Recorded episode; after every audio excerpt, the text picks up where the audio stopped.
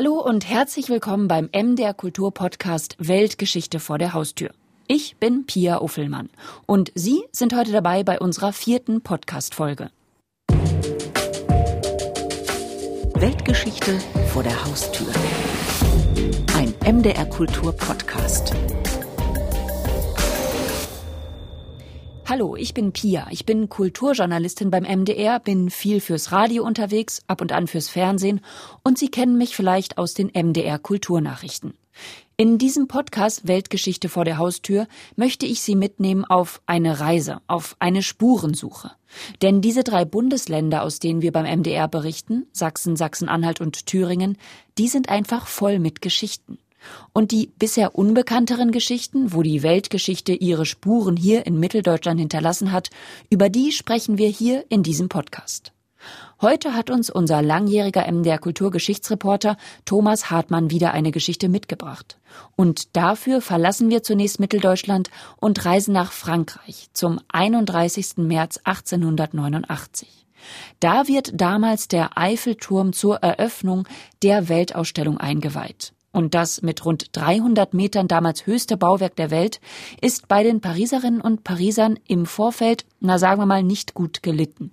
Als monströs und nutzlos wird es beschrieben als Metallkarotte und einige fürchten, es werde die Schönheit der Stadt verschandeln. Eigentlich sollte es sogar nach 20 Jahren abgerissen werden. Doch dann kam es anders. Oder Tom? Ja, die Stimmung kippte völlig, nachdem der Bau eingeweiht worden war, also im März 1889. Zwei Millionen Menschen wollten allein im ersten Jahr den Turm erklimmen. Guy de Maupassant schimpfte, man findet ihn überall aus allen möglichen Materialien gefertigt, ausgestellt in sämtlichen Schaufenstern, ein unausweichlicher und quälender Albtraum. Also man muss dann sagen, dass Maupassant ein Gegner des Eiffelturms war. Und er wurde weltweit nicht nachgebaut, aber zumindest diente er als Vorbild, um weitere Bauwerke zu errichten. Und da wäre zum Beispiel der Blackpool Tower zu nennen oder der 1921 abgerissene New Brighton Tower in Großbritannien, Türme in Lyon oder Prag. Und es gibt auch einen Turm im Südharz, das Josefskreuz in Stolberg. Also habe ich das jetzt richtig verstanden? Wir haben im Harz einen Eiffelturm? Na, wir haben einen ähnlichen Bau, also sozusagen einen kleinen Bruder des Eiffelturms. Das ist das Josefskreuz. Das wurde 1896 gebaut, also sieben Jahre später nach dem Bau des Eiffelturms, ist eine Eisenkonstruktion wie der Eiffelturm, misst allerdings nicht 300, sondern knappe 40 Meter. Aber es ist eben genauso eine Eisenkonstruktion, nur dass eben oben ein Eisendoppelkreuz zu sehen ist. Gebaut wurde dieser Bau in vier Monaten. Dieter Hohmann ist Experte, was die Geschichte des Josefskreuzes angeht, und der zeigt sich heute noch darüber verblüfft. Das Kuriosum war ja, Stolberg hatte ja keinen Bahnanschluss. Und das kam ja alles mit der Bahn bis Rottleberode. Und dann alles mit Pferdefuhrwerken hier rauf. Und Bauzeit vier Monate. Jedes einzelne Teil.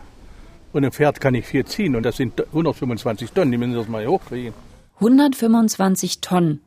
Um es also noch einmal zusammenzufassen. Auf dem 580 Meter hohen großen Auerberg direkt im Harz steht heute noch ein Turm, bei dem man ein Kreuz sieht und doch an den Eiffelturm denkt. Und MDR Kulturgeschichtsreporter Thomas Hartmann ist die insgesamt 200 Stufen des Josefskreuzes hochgestiegen, hat die Aussicht über den Harz genossen und erzählt auch, was mit dem Vorgängerbau des Josefskreuzes vom deutschen Architekten Karl Friedrich Schinkel passiert ist. Jetzt im Feature, gesprochen wie immer von Conny Wolter.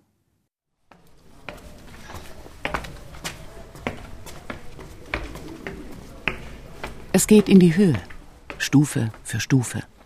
Gemeinsam mit dem Stolberger Ortsbürgermeister Ulrich Franke, der recht locker nach oben marschiert und so manches Detail parat hat. Wenn wir die Treppen hochgehen, sehen wir den Treppenbelag, die Treppenstufen. Die sind ja auch mit Eisen belegt worden. Und damit das Wasser darauf abfließt, hat man damals beschrieben, dass man die Rutschflächen nicht quadratisch gestaltet, sondern längs. Aber jetzt bei der Restaurierung haben wir dann eben quadratische Platten bekommen, die draufgelegt werden mussten. Es gab einfach keine Längs, obwohl dort beschrieben stand von einem einer Platte, wo nur einfache Striche drauf sind, läuft das Wasser besser ab als von diesen Platten. Schließlich ist die Aussichtsplattform erreicht. Die Aussichtsplattform des Josefskreuzes auf dem großen Auerberg bei Stolberg im Unterharz. Ein Aufstieg, der sich an diesem Tag besonders lohnt, denn das Wetter spielt mit und man blickt. Jetzt über den gesamten Harz. So hoch ist man hier, ist ja der nächste höchste Turm zum Brocken hin, so dass wir von hier oben eigentlich den ganzen Harz sehen und das Gefäusergebirge sieht man dann auch noch.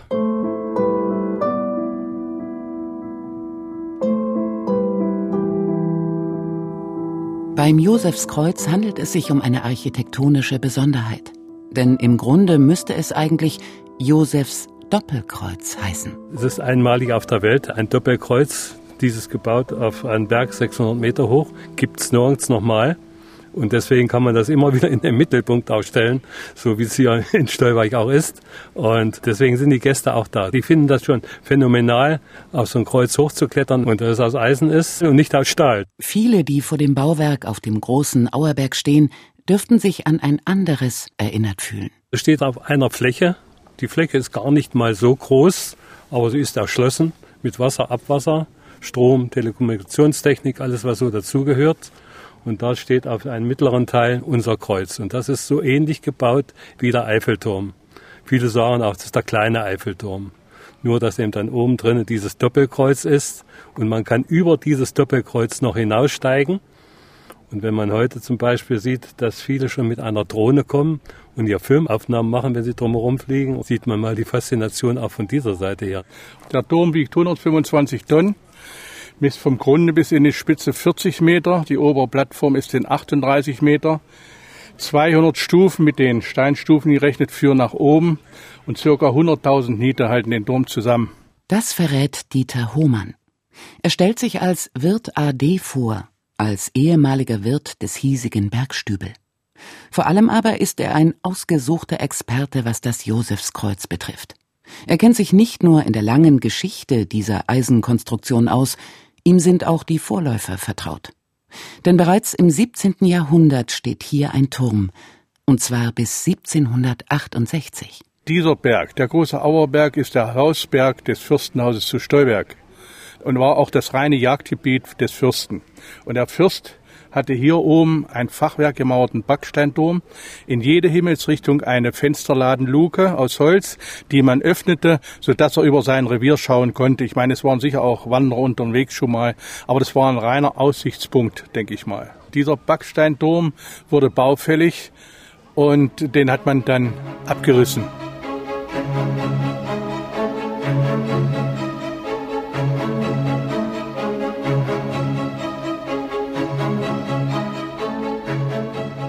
Damit steht ein Neubau an. Und es rückt Josef Christian Ernst Ludwig Graf zu Stolberg-Stolberg in den Fokus. Stolberg-Stolberg? Darüber dürfte so mancher verwundert sein. Warum die Wiederholung? Aber die Erklärung kommt umgehend. Der Name ist natürlich zu Stolberg, aber ähm, dann hat sich die Familie geteilt, und zwar mehrfach in der Geschichte. Wir haben mehrere Linien, drei sind heute davon noch übrig. Das ist die Stolberg-Wernigeröder-Linie, das ist die ältere Linie, von der wir auch abstammen. 1645 gab es die Teilung. Wir sind Stolberg-Stolberg und dann gibt es noch die Linie Stolberg-Rossler, die von uns abgezweigt ist erläutert uns Christoph Ludwig, Prinz zu Stolberg-Stolberg. Ich bin hier in Stolberg ansässig. Und zwar, weil meine Eltern sich dafür entschieden haben, hier im südlichen Teil vom Harz wieder etwas aufzubauen, nachdem wir nach der Enteignung von 1945 den Harz verlassen mussten, um im Westen weiterzuleben. Aber zurück in die Vergangenheit – Zurück zu Graf Josef. Der will wieder einen Turm auf dem Berg, einen Turm, der gleichzeitig Gott ehren soll. Und der Graf versichert sich der Dienste eines wahrlich namhaften Baumeisters. Karl Friedrich Schinkel macht sich an die Konstruktion. Schinkel hat dann die Doppelkreuzform gewählt, um auch zu gewährleisten, dass der Turm aus jeder Richtung auch als Kreuz erkennbar ist. Erklärt Dieter Hohmann. Und so wird 1834 ein Holzdoppelkreuz eingeweiht. Es erhält den Namen des Grafen Josefskreuz. Doch ist es nicht für die Ewigkeit gebaut. Es hat mit der Natur zu kämpfen, mit Stürmen. Im Juni 1880 tobten schwere Gewitter hier, die wir auch heute noch hier haben über diesen Berg. Und das Josefskreuz wurde vom Blitz getroffen. Es war eine Holzkonstruktion, es brannte teilweise aus, vom oberen Bereich her. So geht das Holzdoppelkreuz den Weg alles Irdischen. Und es besteht erneut Turmbedarf. Finanziert wird dieses Bauwerk durch das Fürstenhaus und den Herzclub. Der Herzclub existiert heute noch, hat rund 12.000 Mitglieder, kümmert sich um Brauchtum und Naturschutz, vor allem aber um die Förderung des Tourismus durch die Pflege von Wanderwegen, den Bau von Schutzhütten und so weiter. Gegründet wird er 1886. Weil ja der Harz quasi von der sommerfrischen Bewegung erfasst wurde und es hat ja sich gezeigt, dass gerade vom Harzrand ausgehend immer mehr Leute den Harz für sich entdeckt haben, weil man ja auch mit der Bahn gut den Harz erreichen konnte, gerade von Braunschweig aus, von Magdeburg aus, da gab es ja schon früh Bahnlinien bis Thale, bis Bad Harzburg. Und da hat man einfach gesagt, okay, wir müssen den Harz eben äh, gezielt erschließen und da hat sich in 1886 in Seesen dann der Harzclub gegründet. Das Engagement beim neuen Josefskreuz kein Ausnahmefall.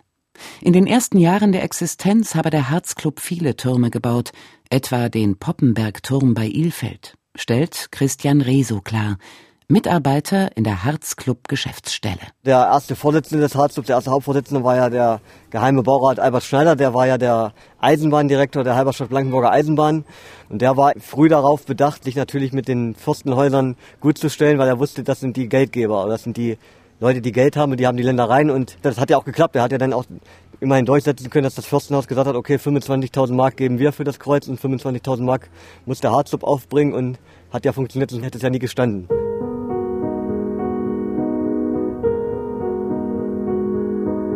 Beim neuen Turm auf dem großen Auerberg orientiert man sich sowohl an dem Vorläufer, das Doppelkreuz ist Pflicht, wie an einem sehr populären, über 300 Meter hohen und 1889 eröffneten Eisenfachwerkturm, der in Paris die Leute magisch anzieht, den Eiffelturm. Gerade das junge Deutsche Kaiserreich war natürlich erpicht, seine Überlegenheit auf vielen industriellen Sektoren zu zeigen. Und man hat dann einfach gesagt, okay, was man in Paris im großen Maßstab kann, das können wir doch hier in der Provinz in Anführungsstrichen auch im kleinen Maßstab und hat sich natürlich dann eben das große Vorbild genommen und hat gesagt, wir kopieren das. Natürlich nicht in der 300 Meter Höhe wie in Paris der Eiffelturm, sondern eben in kleinerem Maßstab. Und diese Bauweise war eben das modernste, was es damals gab. Die Aufstellung des Herzer Eiffelturmverwandten übernimmt eine Braunschweiger Firma, die Dampfkessel- und Gasometerfabrik, vormals A. Wilke und Co. In erstaunlich kurzer Zeit. Im April 1896 erfolgt die Grundsteinlegung, im August schon die Einweihung. Man muss sich sowieso wundern, weil ja Stolberg noch keinen Bahnanschluss hatte, alles von Bottleberode mit Pferdefuhrwerken hier raufgefahren wurde. Und wenn man betrachtet, 125 Tonnen, die möchten erstmal auf den Berg gebracht werden.